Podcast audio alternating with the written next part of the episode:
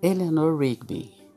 Assim como aconteceu com muitas canções de Paul, a melodia e as primeiras palavras de Eleanor Rigby surgiram enquanto ele tocava piano. Ao se perguntar que tipo de pessoa ficaria recolhendo arroz em uma igreja depois de um casamento, ele acabou sendo levado à sua protagonista.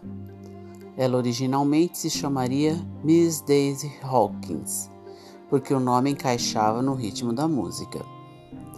Paul começou imaginando Daisy como uma jovem, mas logo percebeu que qualquer uma que limpasse igrejas depois dos casamentos provavelmente seria mais velha. Se ela era mais velha, talvez fosse uma solteirona. E a limpeza da igreja se tornou uma metáfora para suas oportunidades de casamento perdidas.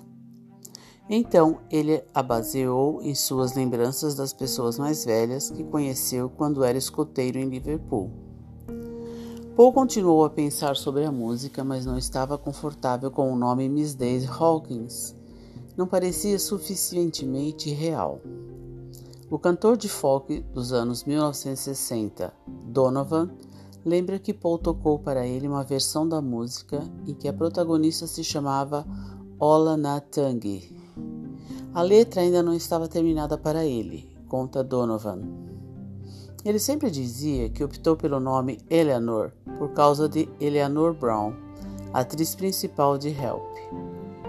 O compositor Lionel Bart, porém, estava convencido de que a escolha tinha sido inspirada por uma lápide que Paul viu no Putney Valley Cemetery, em Londres.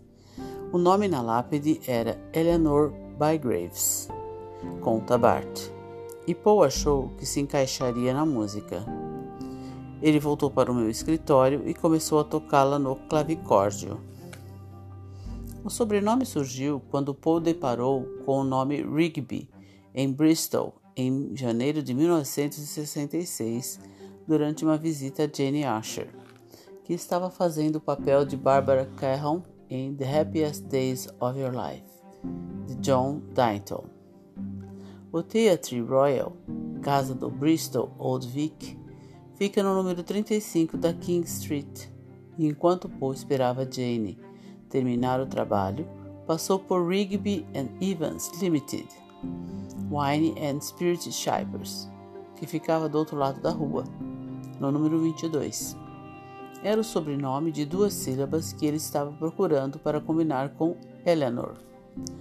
A música foi concluída em Kenwood, quando John George Ringo e o amigo de infância de John, Pete Shotton, se reuniram em uma sala cheia de instrumentos.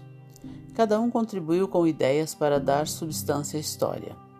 Um sugeriu um velho revirando latas de lixo com quem Eleanor Rigby pudesse ter um romance, mas ficou decidido que complicaria a história.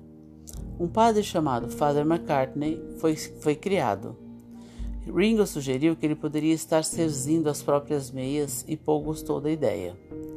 George trouxe a parte sobre as pessoas solitárias. Paul achou que deveria mudar o nome do padre porque as pessoas pensariam se tratar de uma referência ao seu pai. Uma olhada na lista telefônica trouxe Father Mackenzie como alternativa. Depois, Paul ficou tentando pensar em um final para a história e Shotton sugeriu que ele unisse duas pessoas solitárias no verso final, quando Father Mackenzie conduz o funeral de Eleanor Rigby e fica ao lado de seu túmulo. A ideia foi desconsiderada por John, que achava que Shotton não tinha entendido a questão, mas Paul, sem dizer nada na época, usou a cena para terminar a música e reconheceu mais tarde a ajuda recebida. Espantosamente, em algum momento da década de 1980, a lápide de uma Eleanor Rigby foi encontrada no cemitério de St. Peters, Woolton, a menos de um metro de onde John e Paul tinham se conhecido no festival anual de verão em 1957. Está claro que Paul não tirou sua ideia indiretamente dessa lápide, mas é possível que ele a tenha visto na adolescência e o som agradável do nome tenha ficado em seu inconsciente. Até que veio à tona pelas necessidades da canção. Na época, ele afirmou: Eu estava procurando um nome que parecesse natural. Eleanor Rigby soava natural. Em mais uma coincidência, a empresa Rigby Evans Limited, cuja placa havia inspirado Paul em Bristol em 1966, pertencia a um conterrâneo de Liverpool, Frank Rigby, que estabeleceu sua companhia na Dale Street, Liverpool, no século XIX. Como single, Eleanor Rigby chegou ao topo da parada de sucessos britânicas, mas seu auge nos Estados Unidos foi só o 11º lugar.